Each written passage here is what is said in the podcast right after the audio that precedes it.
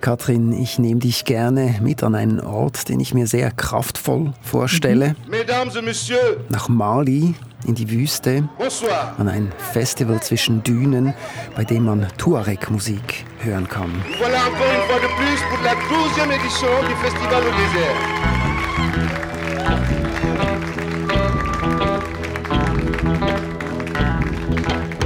Musik aus der Wüste, dazu elektrische Gitarren. Das klingt interessant, Roman. Das klingt westlich. Ich hätte jetzt eher etwas Akustisches erwartet. Wir reden hier von einer Art Fusion von traditioneller Tuareg-Musik und Einflüssen aus Rock und Blues, die sich mitten in dieser Dünenlandschaft entwickelt hat. Und was speziell ist, dieser Sound, der hat die ganze Welt erreicht, aber im Kern hat es sehr viel mit den Traditionen der Tuareg zu tun.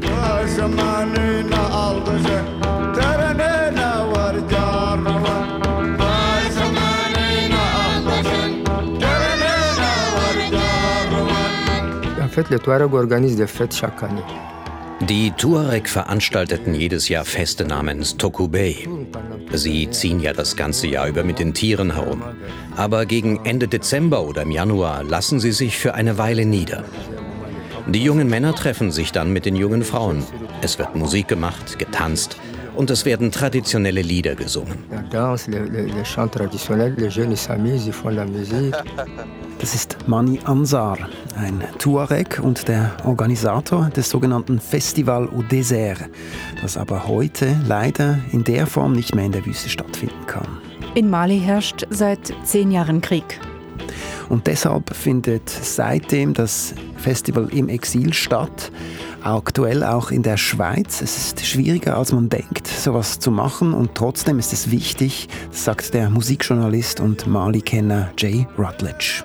Sozusagen Musik, hinter der Menschen, Regionen, Ethnien, Gemeinschaften stehen. Das ist schon wichtig, dass es sowas gibt.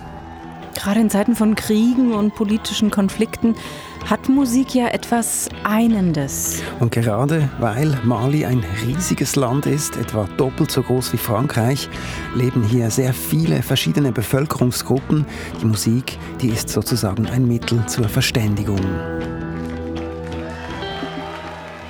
Warum es das Festival Au Désert in der Wüste von Mali, also in der Sahara, nicht mehr gibt und wie Mani Ansar versucht, dieses Festival trotzdem im Exil weiterzuführen. Das erzählen wir in diesem Kontext. Ich bin Roman Hoschek, Musikjournalist bei SRF Kultur. Und ich bin Katrin Becker.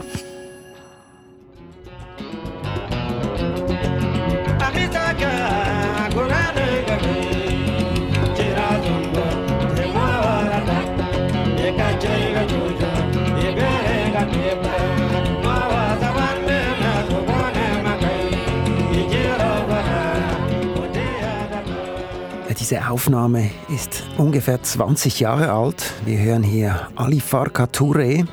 Er ist sozusagen das Aushängeschild für diesen Musikstil aus dem Norden Malis. Und er spielt hier selber am Festival Au Désert. Damals geht es das erste Mal über die Bühne. Wie kann ich mir das vorstellen? Also ich höre hier elektrische Gitarren. Das verbinde ich nicht unbedingt gerade mit einem Auftritt in der Wüste. Schließlich braucht man dafür Strom und auch Verstärker. Das stimmt. Es gibt aber Tuareg-Nomaden, die während ihrer Aufenthalte in den Städten begonnen haben, ihre traditionelle Musik auf elektrischen Gitarren zu spielen. Und wie würdest du diesen Stil als Musikjournalist beschreiben, Roman? Ja, dadurch, dass es so erdig und mächtig klingt, nennt man es allgemein auch Wüstenblues oder Wüstenrock. Mhm. Auf mich hat das von Anfang an einen großen Sog entwickelt und im Gespräch mit dem Musikjournalisten Jay Rutledge habe ich gemerkt, dass es ihm auch so geht. Ich glaube, was mich am meisten fasziniert, ist die Kraft, dass es sehr eigen ist und sehr stark ist, einfach sehr ähm, packend. Wenn du sagst, hey, so eine krasse Tuareg-Rockband, so Desert Rock mit Psychedelic, 70er Gitarren und weißt du, da hast du sofort, geht da irgendwie so ein Fenster auf.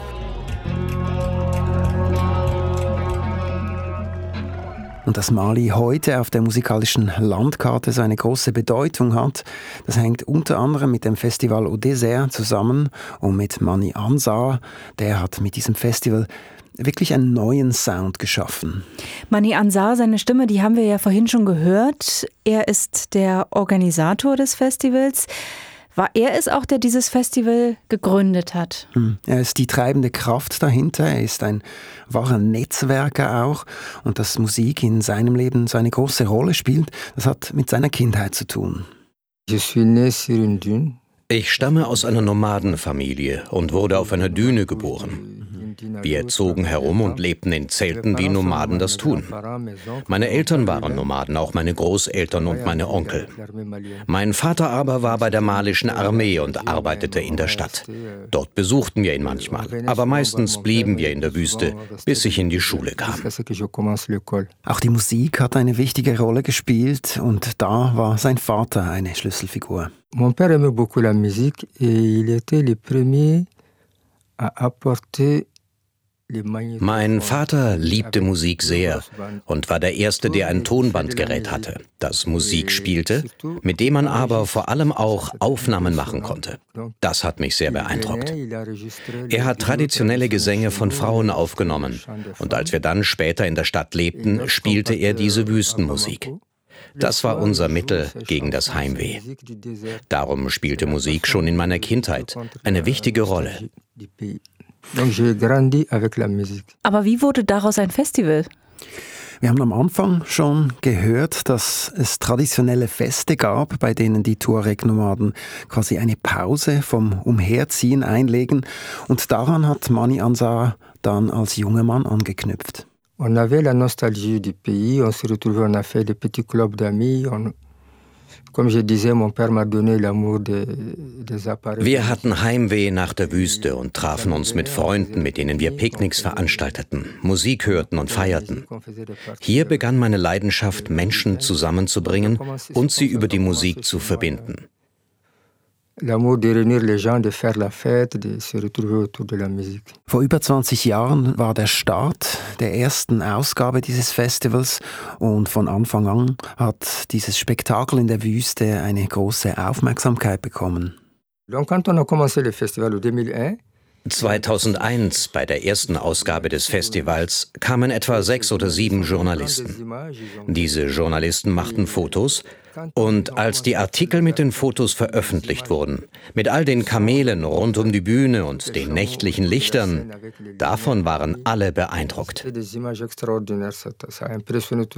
Und dann ist es gewachsen, von anfangs 500 bis zu 10.000 Leuten. Hm, und bei den Bands war es die gleiche Entwicklung. Am Anfang nur eine Handvoll und dann wurden es immer mehr. Und man muss sich bei dieser Größe schon vor Augen halten, es war mitten in der Wüste im Norden Malis und die nächste Stadt Timbuktu, die ist irgendwie zwei Stunden entfernt. Man musste also alles mit Fahrzeugen oder Tieren dahin transportieren und das halt auch auf unbefestigten Straßen. Reiseagenturen begannen sich zu interessieren und brachten Touristen von überall her. Die Menschen bezahlten für die Anreise, die Unterkunft und die Verpflegung. Die Nomaden verkauften ihre Schafe und ihr Kunsthandwerk. Es war auch für sie ein gutes Geschäft. Hey,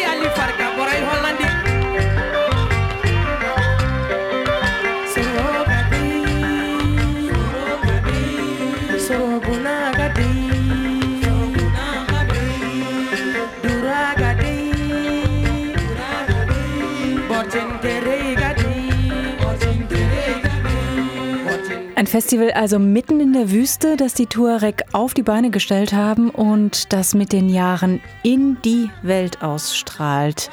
Roman, das klingt einzigartig. Ja, in dieser Größenordnung schon. Und es ist auch eine Erfolgsgeschichte, muss man sagen. Mhm. Wenn da nicht ab 2008 der Konflikt in Mali das Festival überschattet hätte, damals haben Dschihadisten begonnen, den Norden Malis zu terrorisieren. Ich erinnere mich, da wurden in Timbuktu viele kulturelle Wahrzeichen zerstört, Mausoleen, Moscheen. Das war damals ziemlich präsent in den Medien. Und indem sie die Kultur zerstören wollten, die Dschihadisten den Leuten irgendwie auch die Identität rauben, nicht zuletzt auch durch das totale Verbot von Musik. Stell dir mhm. vor, Musik wurde überall verboten, nicht nur am Radio, sondern nur schon das Musizieren oder Singen wurde zum Teil auch mit dem Tod bestraft. Unter diesen Bedingungen kann man nun wirklich kein Musikfestival durchführen und unter diesen Umständen, also da kommen auch keine Touristen ins Land. Was hat denn das nun für das Festival bedeutet? War es dann das Aus? Ja, für das Festival aber eben auch. Es war das Ende vieler Bands im Norden Malis. Das Risiko war auch für die Tuareg-Gruppen groß. Dort wurde die Musik inzwischen verboten. Sie standen vor der Entscheidung, die neuen Bedingungen zu akzeptieren oder aber weiter Musik zu machen und zu riskieren, dass sie deshalb fliehen mussten. Es war eine schwierige Entscheidung. Hier spricht Mani Ansar für die Bands, aber sag mal, welche Konsequenzen hatte das denn für ihn persönlich? Ja, er musste fliehen und sein Festival, das hat er mitgenommen. erst ins benachbarte Ausland, nach Burkina Faso, da war er zuerst, dann aber auch in die USA und nach Europa. Und in diesem Jahr ist es Teil des Kulturfestivals Culturescape mit Veranstaltungen in der ganzen Schweiz, quasi als Festival im Festival. Ja, wobei hier in der Schweiz, jetzt beim Culturescapes, ist es nur eine Band auf Schweiz-Tournee, die des Musikers Kader Tarhanin. Wer ist Kader Tarhanin? Ist ein Tuareg-Musiker, der ursprünglich aus Algerien stammt und der eben auch diesen Wüstenrock spielt und auch aus dem Kreis des Festival au Désert stammt.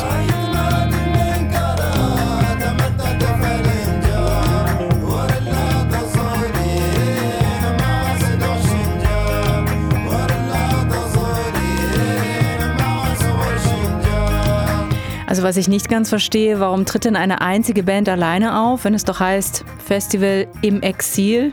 Wo sind da die anderen? Eine andere Band, die war vorgesehen, soll verhindert gewesen sein, habe ich gehört. Und dann ist es aber schon so, dass es für Künstlerinnen und Künstler aus Mali schwierig ist, Visa für Europa und auch für die Schweiz zu bekommen. Mhm. Umso mehr, seit sich im Sommer die UN-Friedenssoldaten aus dem Kriegsgebiet Mali zurückgezogen haben. Zum Beispiel Frankreich ist dort jetzt nicht mehr präsent. Dafür ist eine Militärjunta vorherrschend, die von russischen Wagner-Truppen unterstützt wird. Und das schafft Probleme. Das bestätigt auch Jay Rutledge aus Perspektive der Musiker, naja, wo beantragst du jetzt dein Visum? Sehr viel lief natürlich auch über Frankreich. Oder vielleicht reisen sie demnächst alle über Russland ein. Und es wird alles viel einfacher. Ich weiß es nicht. Also es sind so viele, so viele Fragezeichen im Moment.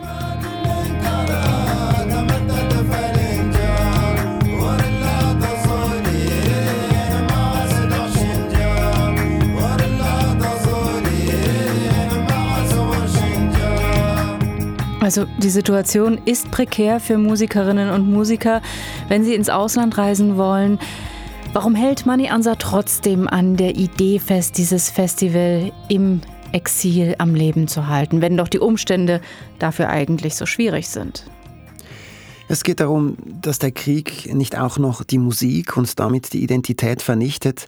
Äh, und das macht Mani Ansar zum einen, indem er die Bands auf die Bühne bringt, aber die Konzerte werden in vielen Fällen auch mitgeschnitten und so werden sie dokumentiert.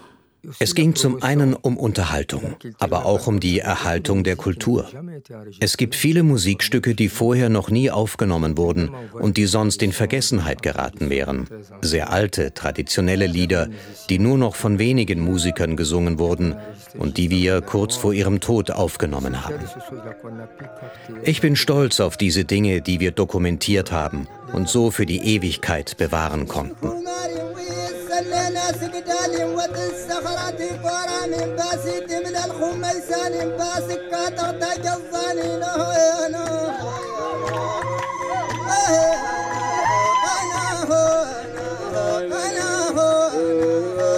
Mani Ansar verfolgt also verschiedene Ziele. Er dokumentiert, aber er managt auch die Bands. Er nimmt ja, quasi eine anwaltschaftliche Rolle ein. Ja, und er entscheidet aber auch durch seine Kontakte, wer auf Tournee geht. Mhm. Aber jetzt mal ganz unabhängig davon, man muss sich vor Augen führen, die Musik ist enorm wichtig, um Geschichte und Kultur mündlich weiterzutragen.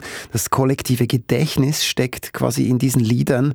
Musik dient der Verständigung in, in einem Land, in dem die Mehrheit der Erwachsenen eben nicht lesen und schreiben kann rede mit irgendeinem Musiker in Mali und die sagen alle sozusagen, dass das Blut, was in unseren Venen fließt, ja, das ist die Kommunikation zwischen den Ethnien, das ist die Kommunikation zwischen den Familien, das läuft alles über Musik. Und das hat Mani Ansar auch während den über zehn Jahren im Exil beflügelt und ihm gezeigt, dass sich sein Engagement und sein Herzblut lohnt. da muss man schon Leidenschaft haben, um sowas zu machen, um überhaupt sowas in der Region aufzuziehen.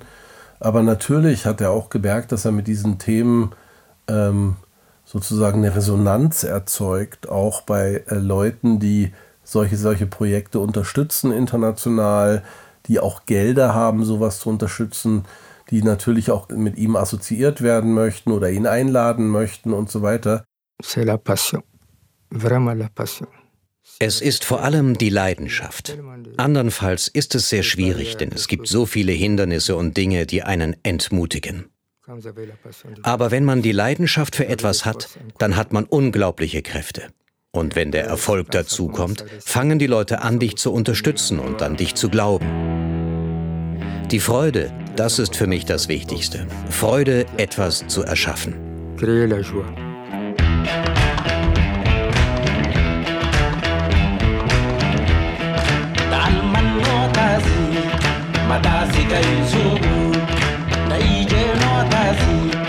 Matasika izuku adoula notasi matasika izuku bakotereidi matasika izuku Die Musik der Tuareg ist in die ganze Welt exportiert worden. Dank eines Mannes, Mani Ansar, und seinem Festival Au Désert. Und darum geht es jetzt in diesem Kontext. Dieses Festival bewahrt nicht nur Musik und damit ein großes Stück kulturelle Identität, sie fördert auch den Dialog über Mali hinaus. Roman, wir hören hier gerade die Band Songhoi Blues. Das ist eine populäre und aufstrebende Tuareg-Band aus dem Norden Malis. Ja, und sie reitet quasi auf dieser Welle, auf diesem Sound der da in der Wüste Malis entstanden ist, eben auch wieder sehr rockig, weshalb es in der westlichen Welt guten Anklang findet. Songhai Blues stand beispielsweise auch am Paleo Festival in Nyon auf der Bühne im letzten Jahr.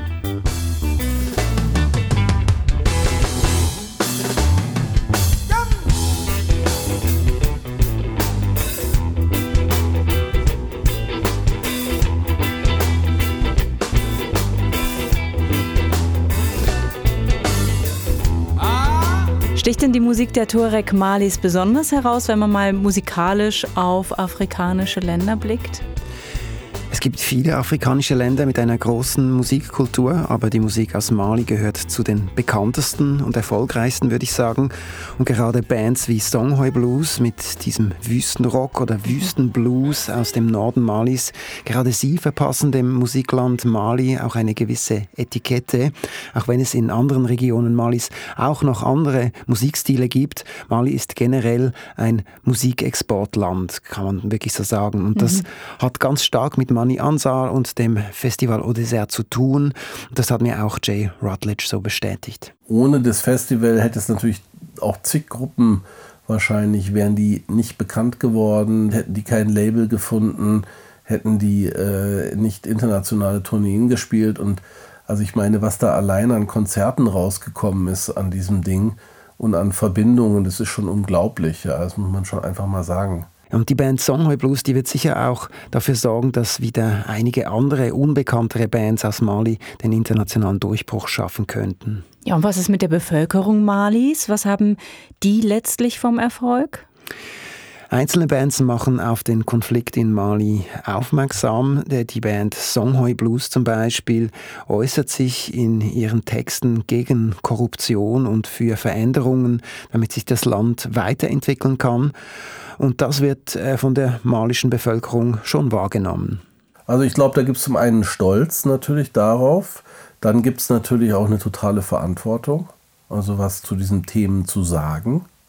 Dann ist es natürlich ein Geldfluss. Hey, acht Leute auf Tour, acht Leute, die was verdienen acht Leute, die Geld nach Hause schicken können. Roman, ich bekomme so den Eindruck, dass die Musik Malis eigentlich mehr als ein Kulturexport ist. In Mali ist Krieg, der auch die Tuareg betrifft. Mani Ansar ist Tuareg. Hat er mit seiner Musik auch eine politische Botschaft? Ja, er setzt sich für den Frieden und Dialog ein. Er sieht sich als Vermittler. Es ist ihm ein Anliegen, dass die Tuareg durch den Konflikt kein schlechtes Image bekommen. Gerade auch im Süden Malis und in Nachbarländern wie beispielsweise Burkina Faso haben die Tuareg zum Teil auch den Ruf, mitverantwortlich zu sein für diesen Krieg. Und dagegen arbeitet er an. Und warum sollen die Tuareg mitverantwortlich sein für diesen Krieg? Der Grund, der liegt in der geopolitischen Geschichte des Landes. Am Anfang gab es eine Rivalität zwischen dem Norden und dem Süden. Und im Norden, in der Wüste, leben vor allem die Tuareg. Die Islamisten, die die Bevölkerung terrorisieren und auch das Festival platt gemacht haben, die haben sich von den Tuareg abgespaltet. Mhm. Und deshalb musste sich Mani Ansar schon auch immer wieder mal rechtfertigen, weshalb er die Tuareg-Gruppen aus dem vermeintlich bösen Norden international auftreten lässt. Und das sieht auch Jay Rutledge so, dass er sich da verantworten musste. Naja, also ich glaube, dass er halt, je nachdem, wo er ist, auch mitunter einen, vor einem Rechtfertigungsdruck steht, ja. Weil natürlich die Tuareg auch beteiligt waren an diesem Konflikt. Und natürlich ist er sozusagen auch noch ein, äh, ein, Vertreter dieser Kultur, der so ein Festival dieser Kultur veranstaltet hat. Da sind natürlich auch Emotionen mit im Spiel. Und er hat sich da halt exponiert. Er musste es natürlich dann auch aushalten. Ja, und was sagt Mani Ansar dazu? Er hat sich im Gespräch dazu nicht geäußert, hat keine Stellung bezogen. Äh, einmal mehr hat er sein Argument hervorgebracht, dass die Musik einfach eine Chance zum Dialog ist. Viele realisierten, dass sie vorgefertigte Bilder von den Tuaregs hatten. Sogar glaubten, sie seien Rassisten. Das waren alles Vorurteile, die ein Stück weit durch Konzerte im Exil abgebaut werden konnten. Es stiftet Frieden, wenn die anderen sehen, wie ein Nomade mit einem Turban zu Musik tanzt. Wir erkannten, dass es dank der Musik keine Grenzen gibt. Ohne Mani Ansar wäre das Festival désert vor mehr als zehn Jahren eingegangen. Durch sein Engagement lebt es im Exil weiter, hat ihm und den Tuareg-Bands aus dem Norden Malis Türen in der ganzen Welt geöffnet. Hm. Ja, und äh, was ich bemerkenswert finde, er bleibt positiv und steht für seine Sache ein, für den Frieden, auch wenn die Umstände schwierig sind. Er hat Staatsmänner getroffen, war im Weißen Haus zu Gast und doch vergisst er seine Herkunft nicht und bleibt trotz seiner Errungenschaften einfach immer bescheiden. Je vis les deux extrêmes ich erlebe die beiden Extreme, vom Reichtum in Dubai bis zum kleinsten Dorf in Mali. Dadurch bekomme ich eine ganzheitliche Sicht auf die Welt. Deshalb kann ich auch niemanden hassen. Ich fühle mich nicht überlegen, aber auch nicht minderwertig im Vergleich zu anderen und nehme alle Menschen an.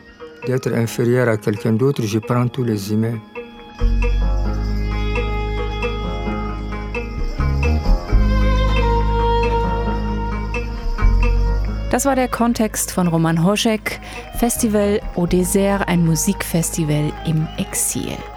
Das Sounddesign, das hat Serge Krebs gemacht, die Übersetzungen hat Armin Berger eingesprochen. Mein Name ist Katrin Becker. Und haben Sie Anregungen, Lob oder Kritik? Dann schreiben Sie uns doch kontext.srf.ch.